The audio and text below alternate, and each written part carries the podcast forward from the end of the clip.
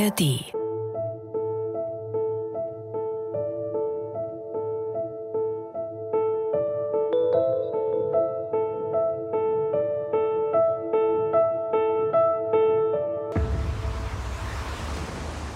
Moin zusammen, ich weiß ja nicht, wie es euch geht, aber ich finde, es wird dringend Zeit, wieder ans Meer zu kommen. Mit dem Bremen 2 Podcast in der ARD Audiothek.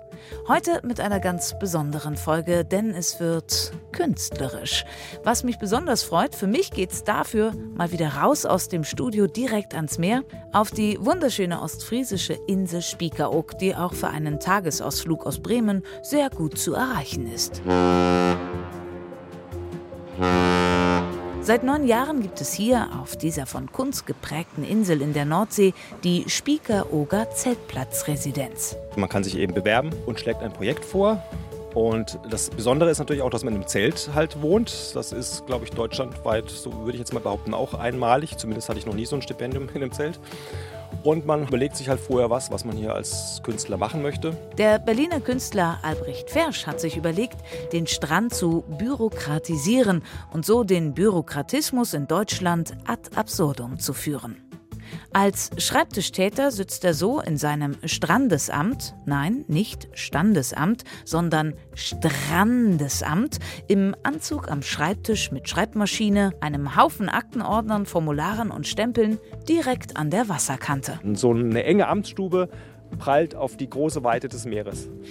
Und gerade das Meer, das war so die, die Idee, da passt es am besten. Wie Albrecht mit seinem Strandesamt und der Bürokratisierung des Strandes auf Spiekeroog bei den Urlauberinnen und Urlaubern ankommt, darüber wollen wir in dieser Folge von Ans Meer Geschichten zwischen Wasser und Land sprechen und euch natürlich ein wenig dieser zauberhafte Insel vorstellen.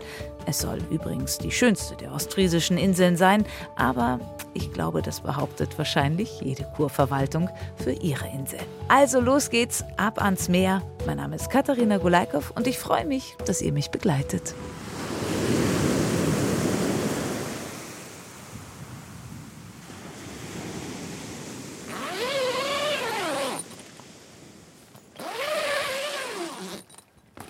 Und da öffnen sich die Pforten des Zeltes von Albrecht Fertsch. Hallo Albrecht. Hallo Katharina, schön, dass du da bist. Das ist jetzt hier also deine Residenz für einen, einen Monat, genau einen Monat, ne? Genau, einen Monat. So lange bin ich hier. Das Zelt hier habe ich gestellt bekommen. Sowas ist ja nicht in meinem Besitz. Das ist ja schon etwas Größeres und kostet auch eine Menge. Und das war auch schon aufgebaut, als ich hier ankam. Ja, ah, das ist ein großer das Vorteil. Ist total ne? super. Also es dauert schon ein paar Stunden und ich hätte auch keine Ahnung, wie man das hier aufbaut. Es ist schon etwas komplizierter. Jetzt haben wir alle die Bilder im Kopf, wie der Albrecht verzweifelt mit den Zeltstangen am Kämpfen ist. Okay, ich komme mal rein. Wir kommen in den Vorraum. Erzähl mal, was wir haben. Das ist die Küche. Genau, ein Gaskocher, zwei Kochstellen sogar habe ich hier. Natürlich eine Gasflasche, die habe ich auch gestellt bekommen. Wirklich ich, totaler Luxus eigentlich. Ich habe einen kleinen Tisch mit Stühlen. Der Ess- und also, Küchenbereich, genau. Genau, Ess-, Ess und Küchenbereich ist alles in einem, genau. Und auch hier ist meine Schlafkabine quasi noch mal ein bisschen abgetrennt mit mhm. einem kleinen Vorhang. Da haben genug Leute Platz zum Schlafen. Eieiei, wie ist es und auf Isomatte einen Monat total zu schlafen? super. Das ist ja so eine, so eine selbstaufblasende mhm. Matte. Total super. Ich habe schon überlegt, mir fast sowas auch jetzt anzuschaffen, weil ich schlafe hier sehr gut. Ich hätte gedacht, hier wird so ein Feldbett gestellt oder so. Aber nein, es ist wirklich äh, wahres Camping, ne? Richtiges Camping, genau. Ja, ja, auf jeden Fall. Das Zelt wurde dir gestellt. Du bist ja nicht der Einzige hier. Es ist zwar wirklich mit viel Platz aufgebaut, in wunderbarer Natur mit nichts drumherum, so ein paar Zelte. Du hast mir schon verraten, es sind viele Dauerzelter dabei. Also was man sonst von so Campingplätzen kennt mit Wohnwagen, hier mit Zelten. Wie ist denn die Atmosphäre auf diesem doch besonderen Naturcampingplatz? Eine sehr, sehr ja, schöne Atmosphäre auf jeden Fall. Äh, man merkt gleich, das sind viele, die sich alle kennen, weil eben viele immer wieder mal herkommen und nicht diese typischen, ich sag mal, spießigen Wohnwagen-Camper sind, sondern Wohnwagen geht ja hier nicht auf einer autofreien Insel, sondern mit ihren Zelten und die auch selber eben ihre Zelte mitbringen. Ich dachte auch am Anfang erstmal, oh, das ist doch bestimmt gestellt vom, vom, vom Zeltplatzwart, weil die alle so gleich sind. Aber nee, also es sind schon wirklich ernsthafte Camper sozusagen. Und viele kennen sich eben, weil die halt jedes Jahr immer wieder herkommen und vorne am Kiosk trifft man sich eben. Das ist so der zentrale Treffpunkt, der schon fast ein bisschen legendär ist, dieser Kiosk. Da trifft man sich dann auch abends auf ein Getränk oder so? Ja, die haben zum Beispiel lustigerweise jetzt vor ein paar Tagen war ja gerade Sommersonnenwende, da haben die tatsächlich mal das Projekt gemacht. Johannes, der den Kiosk macht, der ist ja, hat das relativ neu übernommen. Der hatte die Idee, er macht mal eine komplette Nacht durch. Da haben sie abends gegrillt und dann gab es ein Fischbrötchen, dann wurde nochmal gegrillt. Äh, tatsächlich die ganze Nacht. Also ich war bis zwei Uhr nachts da, dann konnte ich nicht mehr, weil ich habe ja schließlich einen Arbeitstag hier. Ja. das war schon ziemlich cool. Ach schön. Ihr seid ja auch so ein bisschen außerhalb vom Dorf. Fährt es dann noch mal mehr runter? Das, ja.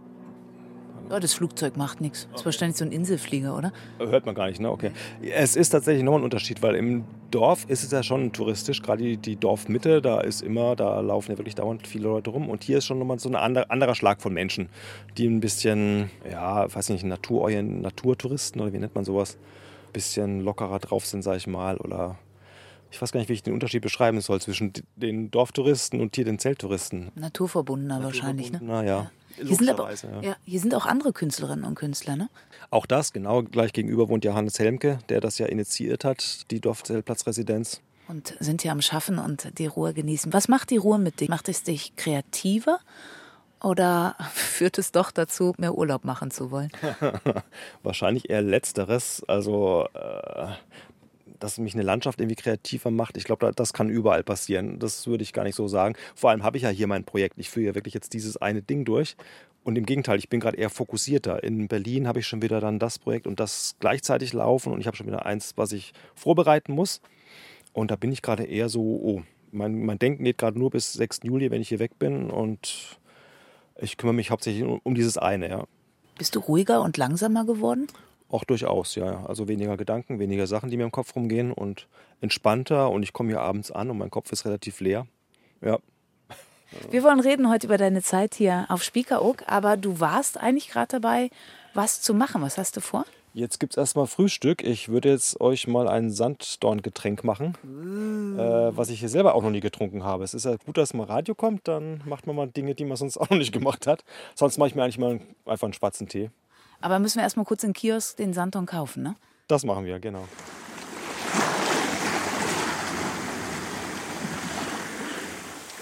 So wie auf anderen Campingplätzen immer die Leute mit ihren Dauerwohnwägen. Ja. Gibt es halt auch solche, die halt ein Zelt haben. Genau, die stehen halt alle wegen der Windrichtung, vor allem weil es meistens mhm. immer hier aus Westen kommt. Deswegen ist es automatisch, alle Zelte gucken alle so in die Richtung. Hinten regnet schön. Ja.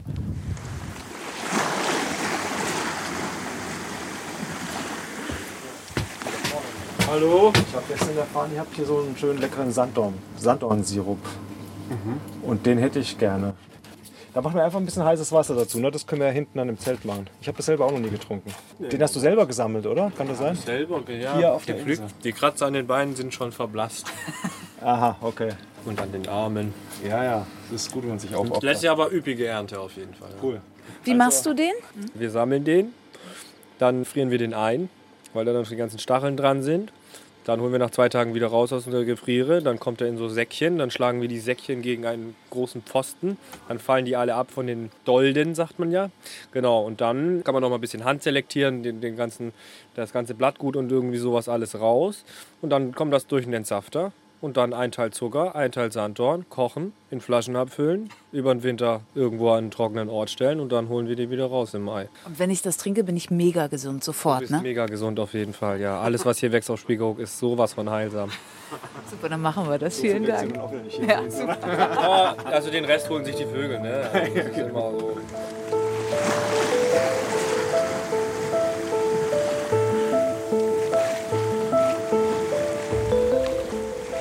So, das ist neu hier im Podcast. Normalerweise kommen wir erstmal an und quatschen ein bisschen übers Meer. Aber hier fangen wir gleich mit meiner Lieblingskategorie an. Es geht ums Essen und Trinken. So, da gibt es die ersten Sanddorn-Experimente. Den Sirup hast du so auch noch nie probiert, ne? Den habe ich hier auch noch nie probiert, genau. Es gibt ja in diesen, so viele Geschäfte gibt es ja hier gar nicht, aber auch im Kiosk vorne gibt es ein paar Sanddorn-Likör und Sanddorn-Schnaps, glaube ich. Hast du je also, in deinem Leben vorher Sanddorn probiert? Doch, tatsächlich. Also ich kenne ja viele Ostseeinseln, da war ich, glaube ich, schon überall. Hiddensee. Ich glaube, es reicht. Ja, ja, ja, es ist, um Gottes Willen. Ja, ich glaube, also Hiddensee war für mich immer so die Sanddorn-Insel. Da ist ja wirklich alles voll. Da, da sieht man ja nur noch Büsche davon. Da habe ich aber damals, glaube ich, auch nicht, nicht so viel davon gegessen oder getrunken. Ich weiß gar nicht mehr. schon wieder länger her. Aber hier jedenfalls habe ich das bisher auch noch gar nicht so gemacht. Das habe ich so in der Rubrik, naja, okay, das sollen die Touristen sich daran gütlich tun. Der Künstler trinkt äh, was anderes. Ich trinke meinen schwarzen Tee, so wie ich es gewohnt bin. Aber für uns holst du die Touri-Keule raus, so heiß Wasser drauf. Auf jeden Fall sind wir dann gleich voller Vitamin C, das ist klar. Ja.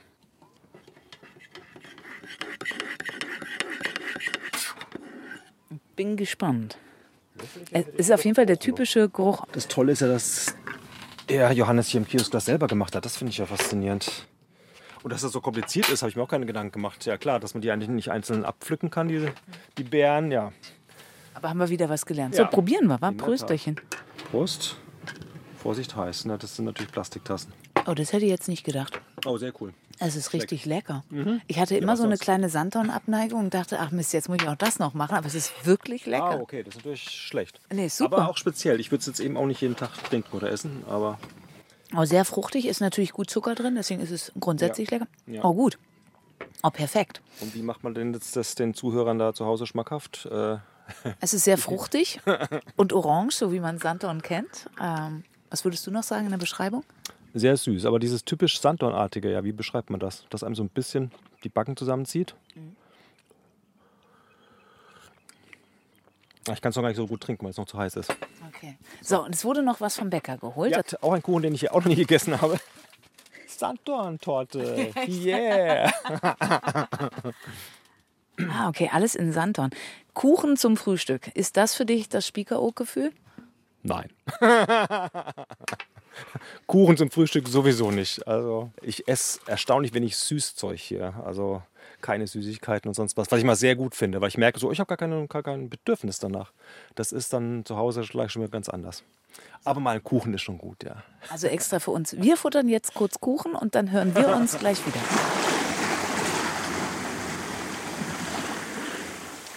Frisch gestärkt mit Sanddorn-Torte und Sanddorn-Kuchen Normalerweise bewerte ich das Essen, aber ich würde mal dich äh, fragen, Albrecht, weil du hast es auch zum ersten Mal jetzt gegessen, weil du gedacht hast, du musst so was Typisches von der Insel für uns finden. Das war natürlich der Grund, ja. Ja, bewerten soll ich das jetzt? Ja, ja denn den Kuchen, das war jetzt irgendwie, da waren ja zwei Beeren drauf auf meinem Stück, die, das waren natürlich Sanddornbeeren, aber der Kuchen selber, naja, hat jetzt gar nicht so Sanddornmäßig geschmeckt. Aber das Getränk finde ich viel, viel interessanter hier. Der schmeckt richtig lecker und gesund. Ja, der ist super, der ist aber auch direkt auf der Insel gesammelt. Du hast genau. aber, und das finde ich echt wahnsinnig süß, weil wir ja immer die Aufgabe mitgeben, was ist denn typisch für die Insel? Und du bist ja, anders als viele, mit denen wir sprechen, zu Gast an dem Ort, über den wir heute sprechen wollen, also die Insel Spiekeroog. Und hast nochmal geschaut, was gibt es hier denn noch Typisches von der Insel? Und du hast wirklich alles aufgegriffen. Möweneier aus Marzipan. ich weiß gar nicht, ja, Marzipan, stimmt tatsächlich. Amaretto-Eier. Ich glaube, die sind aber auch ohne Alkohol. Ja. Die habe ich mir gestern gekauft. Das war so ein bisschen ein Racheakt, weil gestern ist mir zum ersten Mal auch das passiert, was, glaube ich, jedem Touristen jemals passiert. Man hat am Strand irgendwas in der Hand. Bei mir war es eine Eiswaffel und dann kommt die Möwe von hinten und schnappt dir das weg. In dem Fall konnte es nicht wegschnappen, weil die Waffel hat es einfach zerbröselt äh, in, in ihren Krallen. Aber eine Eiskugel war auch futsch. Und als Rache dachte ich irgendwie so, dafür esse ich jetzt ihre, diese Möweneier hier. Aber ich finde den Racheakt wirklich gut durchdacht. Das ist eine schöne Geschichte. Man merkt es schon, du hast es auch schon gesagt, du verhältst dich teilweise wie so ein Touri. Seit drei Wochen bist du jetzt hier in der Zeltplatzresidenz. Müssen wir gleich mal darüber sprechen, was das ist. Du warst vorher noch nie hier. Wie hat denn die Insel auf dich gewirkt, als du vor drei Wochen angekommen bist? Genau, ich war noch nie auf einer Nordseeinsel. Wie hat die Insel auf mich gewirkt? Ja, gleich, gleich so ein Gefühl von, du kommst an und denkst sofort, jetzt mache ich aber Urlaub hier. Was denn sonst? Also hier machst du nichts, hier entspannst du einfach nur und genießt. Aber es war ja klar, ich bin ja zum Arbeiten hier, was ich dann auch gleich am nächsten Tag gemacht habe.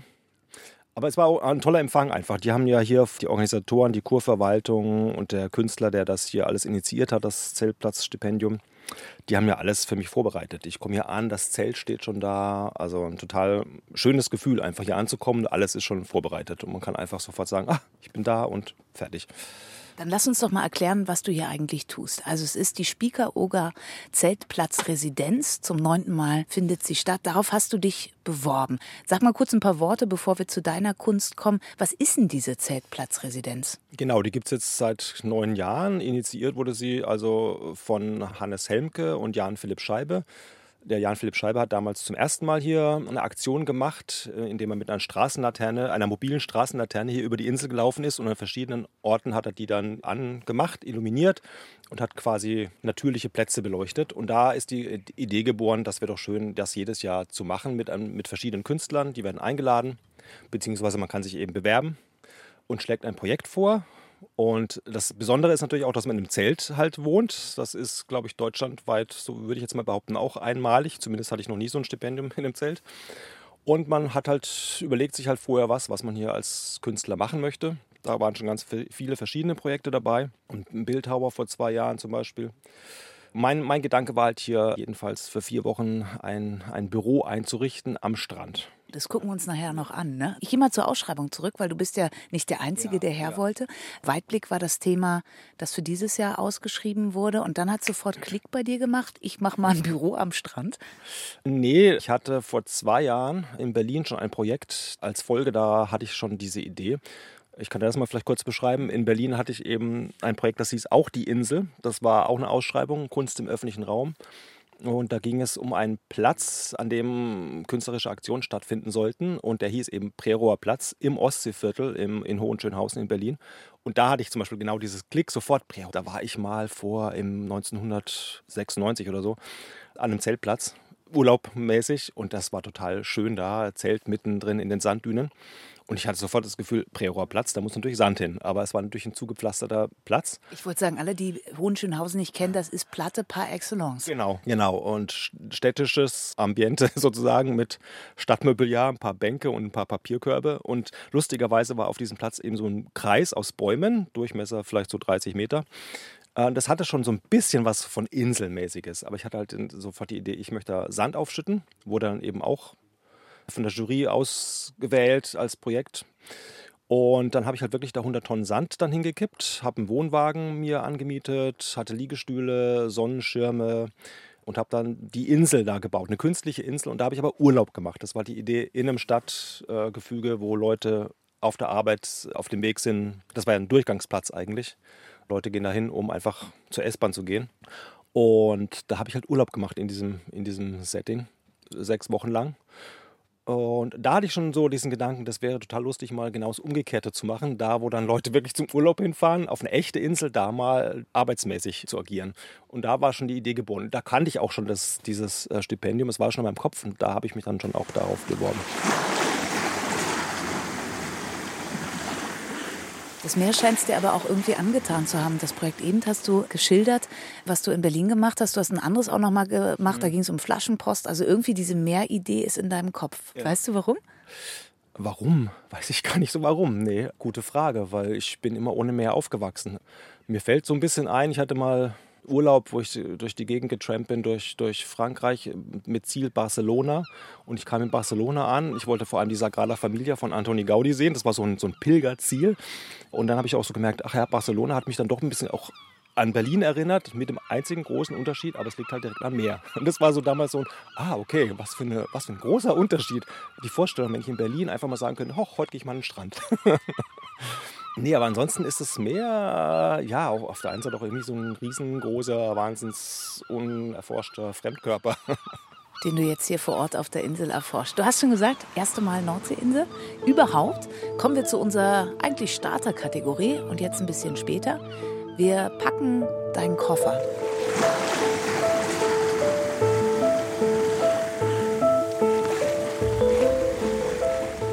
Wusstest, yeah, ich habe das Stipendium gekriegt.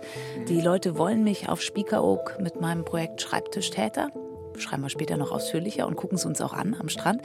Und kommst hierher, ich bin für vier Wochen allein in diesem Zelt am Rande der Salzwiesen mit Blick auf den, ja. den Hafen, weiter Blick. Was hast du eingepackt? Was musst du mitnehmen? Was habe ich mitgenommen? Nicht viel. Also einen kleinen Koffer mit meinen Klamotten natürlich. Und na gut, vor allem das Büro halt. Das war natürlich dann schon ein kleiner Kastenwagen voll mit Schreibtisch, äh, Akten, Regal. Es sollte eigentlich schon ein modernes Büro sein, so ein richtig typisches, wie man es kennt, aber sich mit Laptop da an den Strand hinzusetzen, das macht keinen Sinn. Der wäre nach ein paar Tagen, wegen dem Sand, der da immer rumweht, wäre der einfach hinüber. Und natürlich einen schönen Drehstuhl und natürlich im Anzug und Krawatte. Also das für deine Installation. Was noch? Was hast du gedacht? Werde ich hier ein bisschen Freizeit haben? Oder du bist ja jetzt nicht nur in deiner Installation unterwegs? Ja, ich habe schon wirklich sehr viel darüber nachgedacht, dass ich äh, mir gar nicht so im Kopf hatte, okay, das jeden Tag könnte, könnte anstrengend werden. Ja, nimm auf jeden Fall nur einen Sonnenschirm mit, weil du kannst da nicht die ganze Zeit sitzen. Und ich habe auch ganz viele Formulare. Ich habe eben wochenlang auch Formulare vorbereitet. Ich war wirklich so eher in diesem Ding, jetzt das Projekt muss einfach gut sein. Und wenn ich da schon sitze, dann muss ich auch irgendwas vorbereitet haben. Wenn da Leute kommen, was machst du denn da, muss ich auch aus den Aktenordnern lauter Zeugs hervorziehen können, damit ich die beschäftigt kriege sozusagen. Und ansonsten vier fürs Wohnen. Ich wusste, ich habe das Zelt und wirklich außer ein paar Klamotten.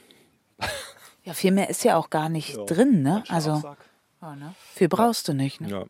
So, drei Wochen jetzt auf dem Zeltplatz hier. Also ich sehe neben dem freien Blick über die Salzwiesen ein Zelt und nebenan hören wir ein paar Leute noch reden, sonst hört man nur Vögelgezwitscher. Wie oh ja. geht's dir hier in dieser Ruhe? Ich meine, du kommst, wir haben es schon gesagt, aus der Millionenstadt mhm. Berlin, mhm. die eigentlich niemals leise ist. Mhm. Das stimmt, das ist tatsächlich wahr. Also die Ruhe, das ist so ein Ding. Also ich, ich versuche es mir immer schön zu reden, weil ich denke, auch hier ist es ja nicht ruhig. Also die ersten Morgen hier auf der Insel waren schon, dass man hier mal ab und zu mal von diesen Austernfischern geweckt wird. Die können lauter sein als irgendein Wecker. Dann denkst erstmal so, oh Mann, Vögel, seid mal ruhig. Aber die sind auch relativ schnell wieder ruhig. Oder das Möwengekreische ab und zu mal. Also es ist schon, diese Ruhe ist phänomenal natürlich. Und es ist auch nie ganz ruhig, weil der Wind pustet ja wirklich immer. Man muss schon eben im Zelt sitzen, um das mal nicht zu haben aber keine Autos. Es ist halt so großartig. Man denkt so, als wäre das, ja, vor 200 Jahren war es so ganz normal. da gab es nirgendwo Autos. Und wir haben uns so an die Autos gewöhnt. Und da habe ich in Berlin tatsächlich schon ein Problem. Ich mag gar nicht dran denken, wenn ich wieder zurückkomme. Ja, das wird eine Wahnsinnsumstellung nach all, all der Ruhe. Ich habe gehört, es gibt nicht mal einen Fahrradverleih auf Spiekeroog. Also hier ist man wirklich relativ fahrzeugbefreit unterwegs. Ne? Wie mhm. bewegst du dich von A nach B? Also ich habe ein Fahrrad gestellt bekommen von der Kurverwaltung, aber tatsächlich ist es für Touristen eher nicht so vorgesehen. Man kann sich eins mitbringen, das kostet aber glaube ich 37 Euro für ein Ticket, wenn man damit rüber möchte. Genau, also das soll auch relativ fahrradfrei gehalten werden. Natürlich gibt es einige, die auch ein Fahrrad haben. Oder äh, die Insulaner natürlich sowieso. Weil wenn man alles zu Fuß machen würde, wäre es dann doch ein bisschen weit auf Dauer. Und es gibt ja auch so ein paar kleine Fahrzeuge, Elektro, Autos, die ab und zu natürlich Lasten durch die Gegend fahren müssen, Koffer und sonstiges. Oder ein Postauto und eine Müllabfuhr gibt es natürlich auch. genau, alles, die war heute früh unterwegs. Alles sehr ruhig. Aber es gab auch mal einen Bagger, habe ich auch schon mal gesehen hier, der dann wirklich mit Dieselmotor, wenn du an den dann vorbeifährst, nach zwei Wochen zum ersten Mal wieder diesen Geruch in der Nase hast. Nur ein Dieselmotor und denkst, oh Gott, das will, das gibt es in der Stadt dauernd. Du bist ja nun wirklich mit dem Auftrag hier, aber hattest du auch Zeit, dir die Insel anzuschauen, so ein bisschen? Auf jeden Fall. Also die Zeit habe ich mir auch genommen. Ich habe erst mal wirklich gleich am ersten Tag dann angefangen, das Büro aufzubauen. Ein paar Mal. Und dann aber natürlich, was ich unbedingt machen wollte, einmal wirklich eine, eine Tour über die ganze Insel. Und es gibt ja auch die Robben hier. Und ich dachte, oh, ich habe noch nie Robben in der freien Wildbahn gesehen. Der Hammer, da muss ich hin. Aber man kommt halt jetzt momentan, du fährst mit dem Fahrrad quasi bis zum Ende des letzten ausgebauten Weges und dann hast du immer noch da hast du ungefähr die Hälfte der Insel und dann musst du noch mal drei Stunden durch einen, über den Strand laufen, weil momentan durch den Naturpark, das ist momentan ähm, Vogelbrutzeit, da darf man jetzt nicht durchlaufen, aber am Strand darf man halt bis zum Ostende der Insel. Und da wusste ich auch nicht die ganze Zeit, mein Gott, sehe ich dann wirklich Robben oder die sind wirklich, aber ganz am Ende habe ich die dann ganz in der Ferne gesehen. Tatsächlich kleine schwarze Pünktchen, da muss ich jetzt auch noch hin. Aber man kommt auch gar nicht nah ran. Also sobald man wirklich, weiß nicht, vielleicht auf 200 Meter ungefähr, dann, dann heben die schon den Kopf und merken, oh, da kommt irgendwas Großes. Und sobald ich noch ein paar Schritte weitergegangen bin, dann waren die im Wasser. Aber klar, okay, näher kannst du nicht ran. Die hauen dir jetzt alle ab. Also aus der Ferne konnte ich sie ein bisschen beobachten. Hatte auch kein Fernglas dabei.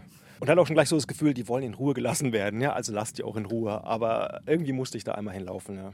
Am wenigsten von Weitem zu sehen. Ja. Und man darf ja nie vergessen, es sind Raubtiere, deswegen ist es ganz gut, wenn du nicht so nah rankommst. Die sind ganz schön groß aus der Nähe. Es ist ein Nordsee-Heilbad, es ist äh, ein wunderschönes Dorf. 800 Menschen wohnen hier roundabout. Etliche Touristen kommen dazu. Ich glaube, jetzt ist noch nicht voll die Insel, aber fühlst du dich nach der Zeit jetzt und dadurch, dass du ja auch sozusagen Bestandteil dieser Residenz bist und auch Bestandteil der Kunstszene auf der Insel, schon wie so ein Teil von hier oder wirklich noch wie so ein Tourist? Also wie ein Tourist fühle ich mich nicht, weil ich ja von Anfang an irgendwie so andere Sachen mache und eher bin ja auch so eine Art Touristenattraktion eigentlich. Also ich bin schon berufstätig hier.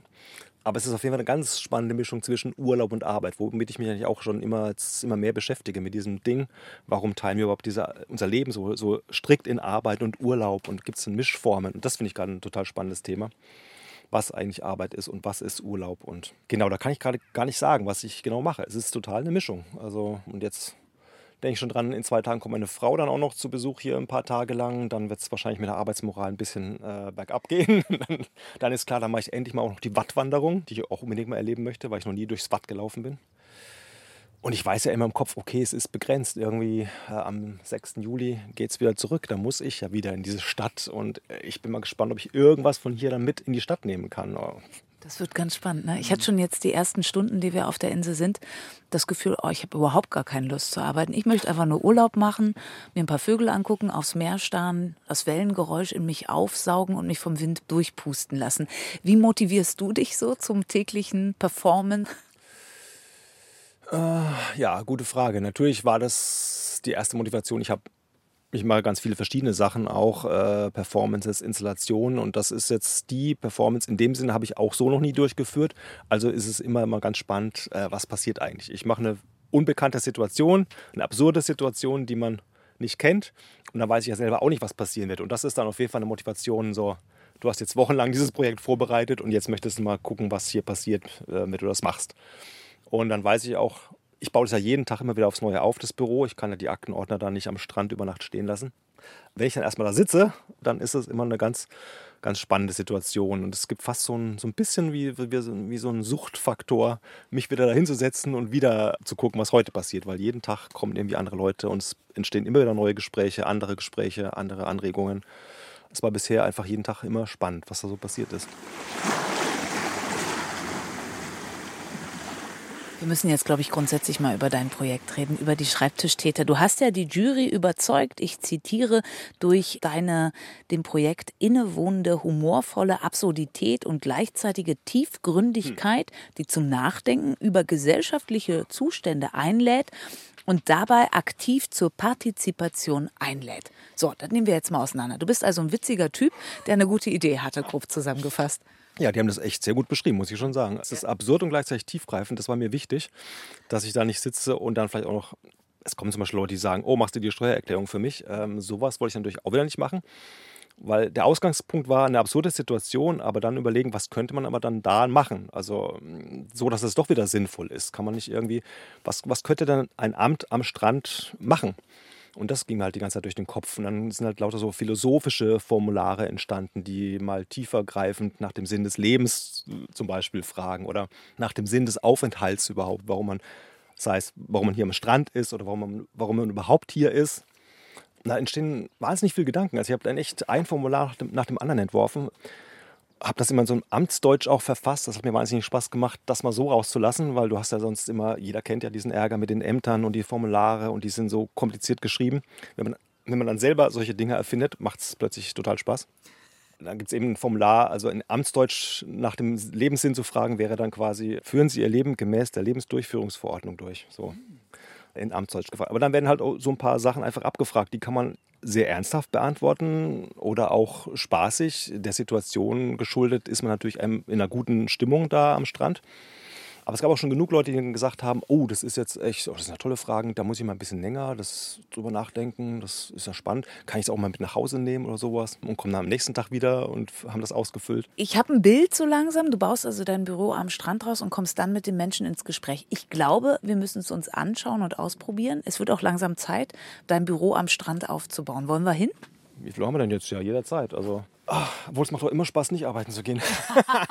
das ist die Gefahr, wenn man auf einer ostfriesischen oder einer anderen Insel ist. Aber ich würde es mir schon gerne anschauen. Ja, natürlich, natürlich, Kriegen wir dich motiviert? Natürlich. Jetzt sind ja auch die Gewitterwolken, die heute Morgen hier über die Insel gezogen sind, zum Glück weg. Ja. Das wäre der erste Tag gewesen, wo es regnet und dann geht das natürlich definitiv nicht. Aber es sieht auch heute wieder aus, als würde es ein guter Tag, wettermäßig.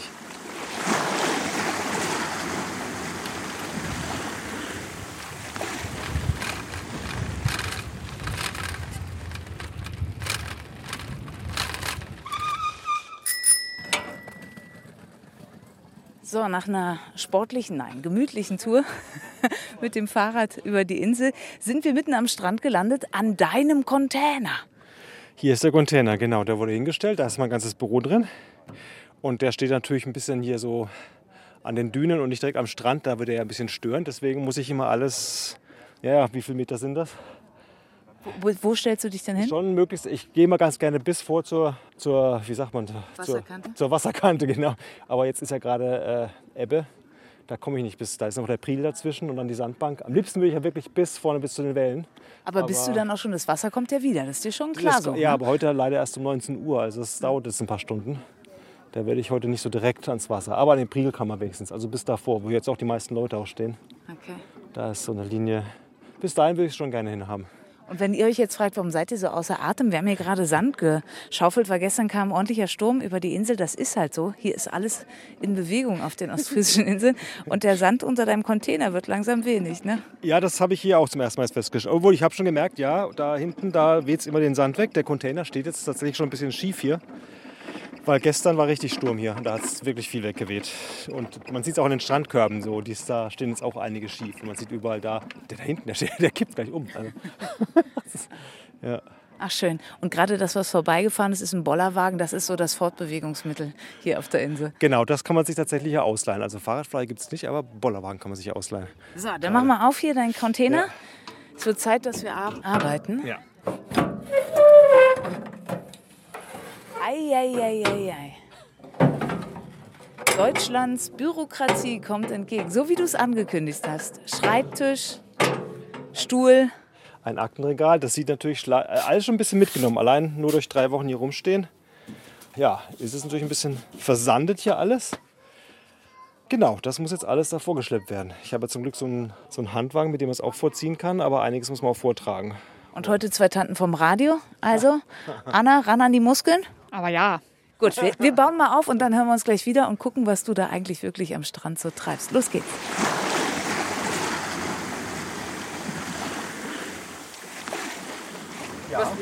Darf man sie mal fotografieren? Platz?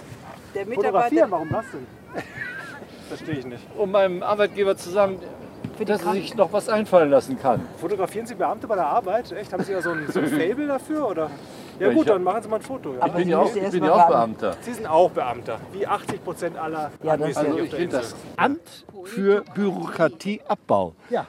Also wer hat sich das einfallen lassen? Das ist ja großartig. Der, der Mensch hier, der Ihnen gegenüber sitzt. Ja, toll. Also, ich muss sagen, Darf ich eine Sekunde dazwischen gehen? Hi, wir kommen von Bremen 2 und machen einen Podcast über diese, diese Geschichte hier. Ich glaube, mehr verrate ich noch gar nicht, was dieser junge Mann hier so macht. Was, was glauben Sie denn, was tut er hier?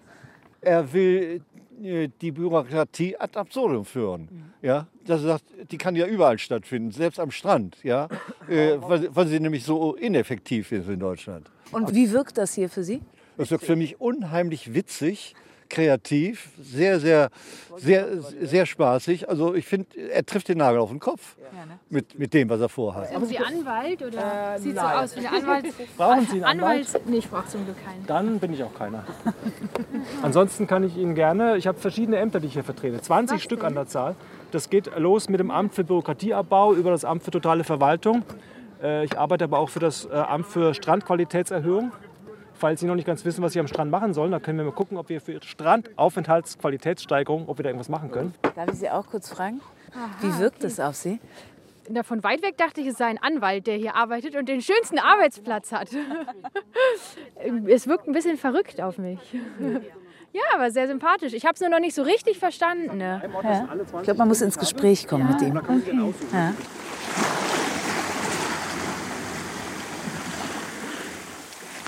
So, jetzt sitzen wir hier. Jetzt sitzen wir kaum am Strand. Du hast aufgebaut und die Leute kommen sofort her. Du machst das jetzt ja schon über drei Wochen. Beschreib mir als erstes mal noch mal dein Büro, was du hier aufgebaut hast, dass wir so ein Bild haben. Tja, mein Büro. Ein, ich habe es versucht, möglichst ein bisschen typisch zu machen. Mein erster Gedanke war natürlich, äh, modernerweise bräuchte man dann einen Computer und einen Monitor. Aber es war mir klar, das macht am Strand keinen Sinn, weil es weht ja überall der Sand hier durch die Gegend. Es ist feucht, salziger Wind. Also habe ich mich für eine, für eine Schreibmaschine entschieden natürlich und ein, ein Tastentelefon, wie ich es noch aus meiner Kindheit so kenne. Oder auch viele natürlich hier. Selbst die Kinder wissen schon noch, was ein Tastentelefon ist. Genau, dann habe ich hier mein Stempelkarussell. Das, da bin ich ja ganz stolz drauf. Und das wusste ich auch gar nicht. Gibt es sowas überhaupt noch? Aber über Ebay kann man wirklich alles kaufen. Und dann habe ich eben die ganzen Stempel auch dafür entworfen, die da jetzt dranhängen. Und ich habe hier so ein, wie nennt man das, so eine Box, wo die ganzen Stifte drin sind, meine Schere und Stempel, hier nochmal ein Stempel, Tesafilmrolle, was man eben so braucht im Büro. Und ganz und viele ganz viele Aktenordner hinter Genau, mir. ganz, da steht drauf sowas wie Glück und Genuss, Unendlichkeitsregister, Weitsicht, Anfrage Sachlagenänderung. Was hast du da? Das hier ist mein Hauptordner sozusagen, Schreibtischtäter steht da drauf. Das ist ja die Bezeichnung meiner Tätigkeit, die ich hier habe. Und da habe ich einfach alle 20 Formulare, die ich jetzt extra für dieses Projekt entwickelt habe, habe ich abgeheftet, damit ich dann immer, und links ist immer dann zu sehen, welcher Aktenrücken das ist und welches Formular da drin ist, damit ich selber immer sehen kann, okay, wenn sich jemand ein Formular aussucht, wo ich das dann finde und dann können die es eben ausfüllen. Das sind so meine ganzen Muster hier, also die ich hier habe. Richtlinienvorgaben zu bewusster, adäquater Gegenwartswahrnehmung. Es hat mir wahnsinnig Spaß gemacht, so dieses Amtsdeutsch dann hier überall reinfließen zu lassen. Hier kann man gucken, ob man seinen Urlaub gemäß der Urlaubsdurchführungsverordnung durchführt und hier auch gleich, ob man sein Leben gemäß der Lebensdurchführungsverordnung durchführt. Das ist quasi Fra die Frage nach dem großen Ganzen, nach dem Sinn des Lebens in Amtsdeutsch verfasst eben. Du bürokratisierst den Strand. Das ist ja eigentlich Ziel deiner Installation. Oder ist es so einfach gesagt? Ich weiß nicht, nein, das ist auch ein Teil davon. Ich merke immer, es hat ganz viele Facetten, was ich eigentlich mache. Ich fange erst mal an und denke mir selber erst nur mal, das ist eine gute Idee, das, das, das möchte ich sehen, ich möchte das machen, ich möchte das mal erleben, also muss ich es machen. Das ist oft so ein Grund, warum ich überhaupt Kunst mache, weil ich selber erst mal das sehen möchte, weil man es noch nie gesehen hat. Ob es Sinn macht, weiß man manchmal erstmal vorher gar nicht. Oder was genau passieren wird, weiß man auch gar nicht. Es ist natürlich genau ein Bild, die Bürokratie an den Strand holen. Diese beiden Gegensätze komplett aufeinander prallen zu lassen. So eine enge Amtsstube prallt auf die große Weite des Meeres. Und gerade das Meer, das war so die, die Idee, da passt es am besten. Ich habe es zum Beispiel schon mal da oben auch in die Dünen gestellt, mein Büro. Da war sofort ein bisschen was weg davon, von dieser Absurdität. Da war es fast schon wieder denkbarer. Da sind Leute vorbeigelaufen, die haben mich dann für den Typen gehalten, der eben die Strandkörbe vermietet. Weil es da oben ja passt. Da ist ja auch die DLRG, die haben ja auch so, ein kleines, so einen kleinen Bauwagen da stehen. Da hat es tatsächlich schon wieder was verloren gehabt. Aber hier, mitten am Strand, der, diese große Weite, dieser große Sandstrand und da hinten das Meer, das geht irgendwie nicht mehr. Das kann man sich nicht mehr so erklären. Was soll das sein? Man hat jetzt gerade gesehen, die Leute kommen sofort und finden dich amüsant. In all den Wochen, was hast du an Erfahrung gemacht? Was löst du mit dieser Bürokratisierung bei den Menschen aus? Also das ist auf jeden Fall die, die häufigste Reaktion, äh, sich darüber zu amüsieren, es lustig zu finden. Oder die kommen gleich und meinen so, oh, das ist ja klasse. Da weiß man auch erstmal gar nicht, warum eigentlich, was finden die daran so klasse. Aber als wäre das so ein Urbild, das muss man mal gesehen haben im Büro am Strand. Oder, also wirklich durchweg finden das alle sehr lustig. Und dann ist immer die Frage, ob sich immer noch näher darauf einlässt und genauer wissen will, was machst du denn da und was kann man hier machen. Also manchen reicht es dann eben schon, das zu sehen, die machen ein Foto davon oder setzen sich gerne auch mal selber in den Bürostuhl und wollen sich dann da ein Foto davon mit nach Hause nehmen und hängen das wahrscheinlich dann in die Bürostube Du willst ja ganz viel mit den Leuten machen, aber was macht das jetzt mit dir? Also wirklich hm. über, über Wochen, ja. Tag für Tag, dich hier direkt an den Strand, das Meer kommt und hm. geht, zu setzen in den salzigen Wind der Nordsee. Was macht das mit dir? Ja, gute Frage. Also es hat auf jeden Fall schon die Idee geboren, dass ich das total gerne jetzt woanders ausprobieren möchte, um mal den Gegensatz zu spüren. Wie wäre es mal in der Großstadt? Oder eher noch an einem anderen Ort in einem Dschungel oder in einem Wald das mal aufzubauen. Aber gut, da kommen natürlich nicht so viele Leute. Insofern müsste schon ein Ort sein, wo auch wirklich Leute kommen. Für mich ist es auch spannend, das immer wieder zu wiederholen, so wie ein, wie ein Schauspieler. Ich komme jetzt eigentlich immer mehr in so eine Schauspielerrolle, was ich, ich bin ja kein Schauspieler. Aber dieses immer wieder was aufführen, was man jetzt schon ein paar Mal gemacht hat, so eine Art Routine zu kriegen in etwas, was ganz am, am Anfang völlig absurd war, auch spannend wenn dann plötzlich so was sich so verwischt, so ist es jetzt überhaupt noch sinnvoll oder sinnlos? Oder es war zum Beispiel echt schon ganz viele Momente, wo dann mehrere Leute hier sitzen, man kommt in ganz tolle Gespräche und plötzlich sitzen da zwei, die merken, oh, die haben einen ähnlichen Beruf oder sowas und man kommt dann ins Gespräch. Da meinte auch schon eine Frau, das ist hier ein Kommunikationspunkt, den sie hier haben und insofern ist es ja was sehr Sinnvolles, weil sonst sitzen da lauter viele Leute, ganz viele einzelne Parteien, jeder in seinem Strandkorb, aber man weiß ja gar nicht, was, man kommt nicht ins Gespräch eigentlich, man ist so schon ein bisschen für sich das war sowas, was ist so entstanden, was ich gar nicht als Idee hatte, dass ich jetzt hier die Leute zum, zum Miteinander verbinde oder sowas. Das war jetzt gar nicht mein, das ist so mir jetzt erst bewusst geworden. Jetzt gucken wir uns mal an. Glaubst du, das ist mit Spiekeroog noch mal eine besondere Insel, weil Kunst und Kultur hier einfach einen Fokus auch hat. Diese Zeltplatzresidenz schon seit vielen, vielen Jahren gemacht wird, überall Skulpturen im öffentlichen Raum zu sehen sind, dass diese Performance deiner Installation hier anders wirkt als zum Beispiel auf einer anderen Insel. Kannst du das mutmaßen? Ich glaube durchaus, es könnte schon überall funktionieren, an der Urlaubsinsel. Ich kenne ja, die Nordseeinseln kenne ich keine weitere, außer eben Spiekeroog. Und es stimmt schon, dass hier viel Kunst ist und mehrere Sachen hier schon etabliert sind. Aber es gab auch immer wieder Leute, die herkamen und hatten von dieser Zeltplatzresidenz zum Beispiel noch nicht gehört. Aber es waren ganz viele Leute, die haben erstmal ein paar Fragezeichen im Gesicht, so, was ist da hier los? Und sobald ich gesagt habe, das ist Kunst, kam immer so, ach so, Kunst. Kunst Also, darf das, ja. Das ist die Erklärung, warum auch immer, ich weiß gar nicht warum, weil es erklärt ja eigentlich auch nichts. Aber ich könnte mir auf anderen Inseln das auch vorstellen, dass das genauso funktionieren würde. Die Frage ist nur, dass halt genug Leute da sind. Wenn es jetzt an einem Strand, wenn ich es mal da hinten machen würde, schon hier ein paar hundert Meter weiter, wo kein Mensch ist, dann würde ich halt wirklich nur noch rumsitzen und keiner kommt. Also es würde mich total interessieren, auch mal an einem anderen Strand das zu machen. Jetzt ist das Meer ja hinter dir. Du setzt dich ja so mit deinem Schreibtisch hin, dass deine Kunden und Kundinnen Ja. das Meer anschauen können. Warum sitzt du nicht andersrum? Tatsächlich, ich sage da immer, weil ich ja kundenorientiert bin, die Leute kommen hier erstmal von da vorne und gehen Richtung Meer. Also und hier kann ich sie quasi sozusagen abfangen. Als wenn die Leute aus dem Meer kommen, dann sind sie ja meistens nass.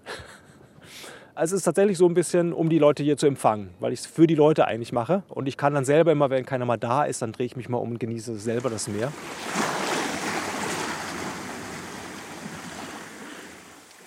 Wir haben vorhin ja schon kurz drüber gesprochen, aber eigentlich passt es gerade wieder an die Stelle, was das mit dir macht. Also aus deinem Zelt heraus hattest du ja auf die Salzwiesen einen herrlichen Blick. Hier verbringst du eigentlich den ganzen Tag direkt am Stand. Also wie hast du dich, wie hat sich Albrecht Fersch in den letzten Wochen verändert? Ja, ich werde es auf jeden Fall vermissen. Also diese Weite und dieses Gefühl von Unendlichkeit quasi, ja, das hast du in Berlin natürlich überhaupt nicht. Also hier trifft ja alles zusammen, Land, Meer und der Himmel. Also dieser Himmel vor allem, der, diese Weite ist so unglaublich. Das werde ich auf jeden Fall vermissen. Ich weiß nicht, ob man das irgendwie mitnehmen kann. Und es hat auf jeden Fall wieder neue Ideen vor allem hervorgebracht. Das finde ich mal toll, wenn ich was mache und danach entwickelt sich das weiter. Und mir ist zum Beispiel, was ich ganz spannend finde, was eingefallen. Das habe ich mit 16, 17 gelesen, weil ich natürlich so oft gefragt wurde hier, was machen Sie denn da? Jeder kommt, das ist die erste Frage. Und gerade als Künstler musst du ja immer, das ist so die Hauptfrage, als Künstler musst du immer sagen, kein Mensch geht zum Automechaniker und sagt, was machst du da? Sondern jeder weiß, äh, ich habe was Kaputtes am Motor, geht zum Automechaniker, mach mal, reparier mal. Keiner geht zum Künstler und sagt, mach mal das und das, weil man weiß ja gar nicht, was der Künstler überhaupt macht. Also man wird immer gefragt und ich bin selten so viel gefragt worden und habe mir dann auch echt eine Menge Gedanken gemacht. Was mache ich eigentlich? Und da ist mir jetzt echt vor ein paar Tagen wieder eingefallen, das habe ich mit 16, 17 habe ich das mal gelesen. Ein Buch von Taka Ushte, so heißt er, glaube ich. Ich weiß nicht, ob ich ihn richtig ausspreche. Ein äh, Medizinmann, der, ein indianischer Medizinmann, der Sioux. Mit 17 habe ich das gelesen, fand das ganz großartig. Und da erinnerte ich mich an eine Sequenz, da hat er von ganz besonderen Indianern erzählt, die nennen sich Heyoka. Das gibt es als Bezeichnung. Das ist weder Medizinmann noch Häuptling, sondern so eine Mischung aus einer Art heiliger Clown. Das wäre so eine Übersetzung. Und zwar Indianer, die immer das Gegenteil machen. Und zwar jetzt nicht als Theaterstück oder als Aufführung, sondern als Lebensart. Das ist so eine, so eine Art umgekehrter Medizinmann, der wirklich im Sommer sich in Decken hüllt und friert und im Winter entblößt er seinen Körper und ist, ist heiß. Und das habe ich damals gelesen und da wusste ich damals mit 17 schon irgendwie so, ach, das ist interessant. Das, das ist irgendwie in meinem Unterbewussten hängen geblieben. Aber ich habe es total vergessen. Und jetzt neulich kam das wieder als Erinnerung. Ich dachte, oh, ich muss unbedingt dieses Buch nochmal lesen. Weil dieses immer das Gegenteil machen, das kenne ich schon auch irgendwie. Man muss immer erstmal alles auch mal andersrum machen, um einfach mal zu sehen, warum machen alle es immer gleich und was ist eigentlich, wenn man es mal andersrum macht. Ist dann das völlig sinnlos oder gibt es einen neuen Sinn oder warum fragen wir nicht bei diesen alltäglichen Sachen dauernd, was machen Sie denn da? Warum gehen wir nicht mal zum, Me zum Metzger? Was machen Sie da? Und dann wird der dich auch, dann wird der dich blöd angucken oder die. Äh, was mache ich hier? Na, Ich verkaufe Wurst. Man könnte auch tiefer fragen, ne? wie Kinder immer, warum? Oder warum verkaufen sie Wurst? Oder ist Ihnen das, machen Sie das überhaupt gerne? Ist Ihnen das eine Herzensangelegenheit, Wurst zu verkaufen? Also mir ist es eine Herzensangelegenheit, hier zu sitzen. Das weiß ich auf jeden Fall. Ohne zu wissen genau, was, was ich eigentlich mache. Und was antwortest du jetzt konkret auf die Frage? Konkret, ich glaube, man kann nicht konkret auf diese Frage antworten. Was ich hier mache.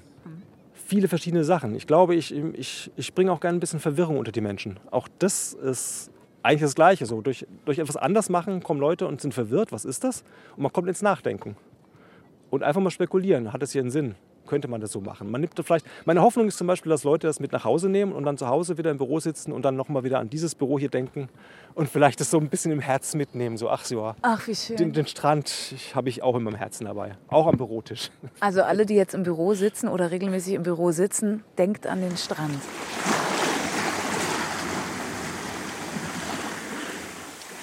Warum gehört Kunst an den Strand, direkt ans Meer? Ja, Kunst gehört überall hin, nicht nur an den Strand. Also, Und warum besonders hierher?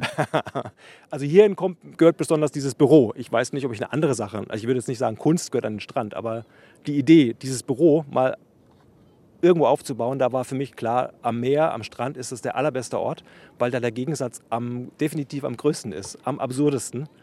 Diese komplette Weite und man möchte definitiv nichts mit einem Arbeitstisch zu tun haben oder man möchte jetzt nicht irgendwie an Verwaltungsaufgaben denken. Und dieses Ausgesetztsein, ich weiß, ich habe das ähnlich schon gefragt vorhin. Also ich will eigentlich immer wieder aufs Gleiche hinaus. Was macht es mit dir, wenn du hier die ganze Zeit, und es rauscht hinter dir, der Wind geht um die Ohren. Also ich habe es ich hab's noch nicht so ganz. Das muss doch irgendwas voll entbürokratisiert es dich nicht auch, währenddessen du bürokratisierst? Das wäre vielleicht, wenn ich dauernd im Büro sitzen würde. Ich bin ja selber eher ein entbürokratisierter Mensch. Das sind ja Tätigkeiten, die ich in meiner Kunst nie tue. Ich habe natürlich in meinem Kopf, ich habe jetzt dieses Kunstprojekt, ich ziehe das jetzt durch. So, ne? Ich mache jetzt diese vier Wochen auf jeden Fall. Und natürlich habe ich gleich, gleich am Anfang, am ersten Tag, als ich hier ankam, dachte ich, oh, äh, hier musst du Urlaub machen. Also die, die Insel sagt dir sofort so, entspann dich, äh, hör auf zu denken, geh an den Strand, geh ins Wasser und genieße den Tag. Aber ich habe natürlich dieses, nein, nein, du bist ja zum Kunstmachen hier, also zieh das durch. Und in gewisser Weise ist es mehr dann fast so eine Art Kulisse geworden, das ich brauche, damit die Aktion wirklich Sinn macht.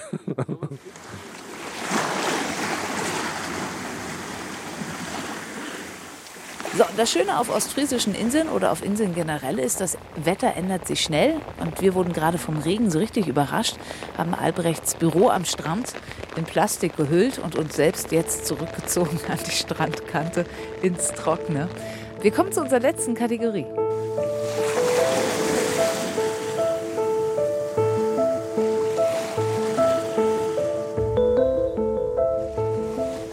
Und da geht es eigentlich immer darum, lieber Albrecht, was nimmt man mit von dem Ort, an dem man war?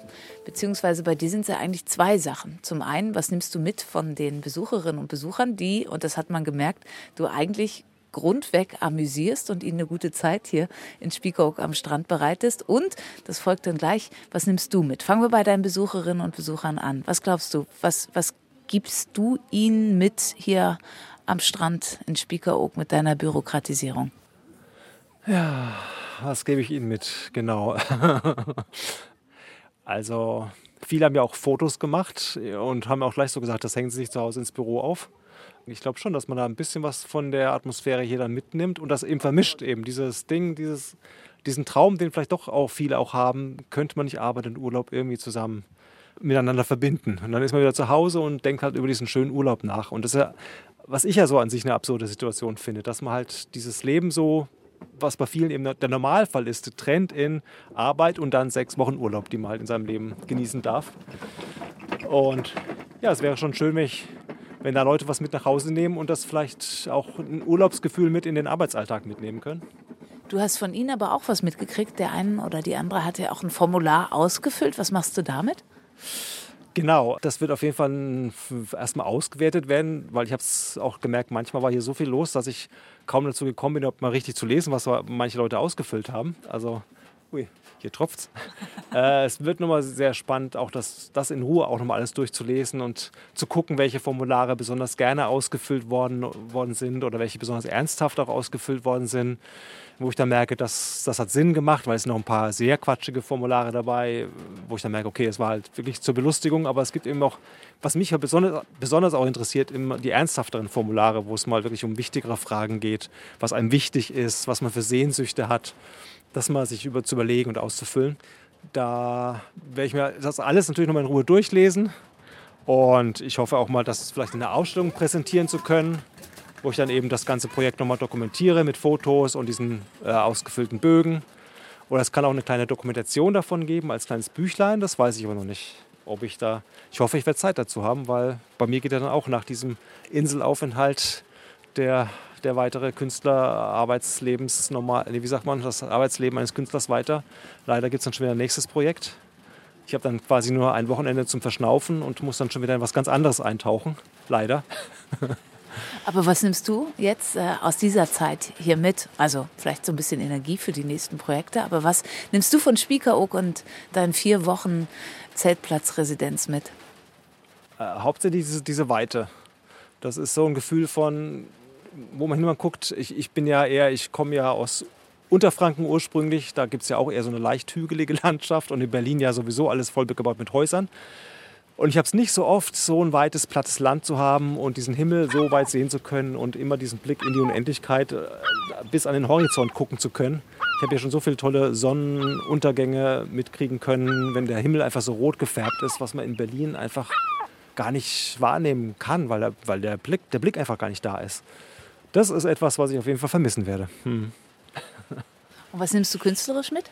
Hm, viele Anregungen. Durchaus, dass ich mir Überlegung, Überlegungen mache, mehr Menschen auf diese Art mit einzubeziehen. Wie gesagt, ich hatte eher viel mit Klang immer, Klangobjekte und finde es aber sehr spannend, oder was ich hier sehr spannend fand, in so viele Gespräche zu kommen mit den Menschen und gleich so viel zu kennen. Also ich hatte wirklich schon schnell das Gefühl, boah, ich kenne hier ganz viele Menschen, weil, weil so viele vorbeikamen und mir alles Mögliche erzählt haben, sei es nur, was sie beruflich machen oder warum sie hier sind oder was sie gerade beschäftigt.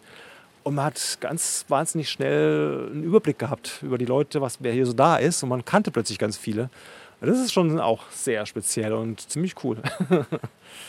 Es tropft auf dich herab. Ja, ja, ne?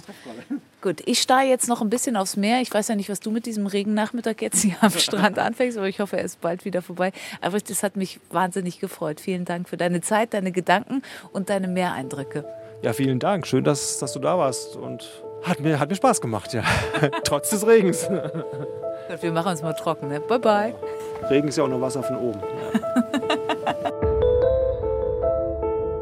Ans Meer, der Bremen 2 Podcast heute mit einem Ausflug auf die ostfriesische Insel Spiekeroog mit einer großen Portion Kunst für euch. Mehr Meergeschichten gibt es alle zwei Wochen wieder für euch in der ARD Audiothek und überall dort, wo ihr sonst gute Podcasts hört. Wenn ihr mögt, könnt ihr mir Feedback schicken an bremen2.radiobremen.de. Und natürlich zum Schluss noch der Werbeblock für die ARD Audiothek. Da höre ich gerade einen Podcast, der mich schier begeistert, weil der, wie so oft, wir auch es versuchen, tolle Frauen in den Mittelpunkt stellt. Lost Heroes, Frauen, die in den Geschichtsbüchern fehlen. Hallo und herzlich willkommen zu Lost Heroes. Ich bin Milena, Schauspielerin und seit neuestem Podcasterin. Denn alles Historische ist mein Guilty Pleasure. Aber die Geschichten, die erzählt werden, sind meistens nur die von Männern. Ich finde, das darf so nicht weitergehen, denn es gab sie immer schon. Die Vorbilder, die Frauen, die die Welt geprägt, bewegt und inspiriert haben. Enhedu Anna, Hohepriesterin, Dichterin, Politikerin. Die angesagteste Frau, die im Jahr 2300 vor Christus lebte. So angesagt, dass sie es nach ihrem Tod sogar zu einer kleinen Göttin schaffte. Gesucht, tot oder lebendig. Sheng Shi, Ende 20, Piratenkaiserin. Schrecken des chinesischen Meeres. Frauen, von denen ihr vielleicht noch nie gehört habt, aber die ihr unbedingt kennenlernen solltet. Jede Woche stelle ich euch eine vor. Aus allen Teilen der Welt, aus allen Schichten, aus allen Zeiten. Lost Heroes. Frauen, die in den Geschichtsbüchern fehlen. Ein ARD-Audiothek Original von Cosmo. Zu finden in der ARD Audiothek und da, wisst ihr, findet ihr uns auch. Mein Name ist Katharina Gulaikow. Ich sage dieses Mal Danke wieder an meine Redakteurin Anna-Maria Stock und ans ganze Team von Bremen 2. Und wie immer an euch. Macht's gut, bis bald.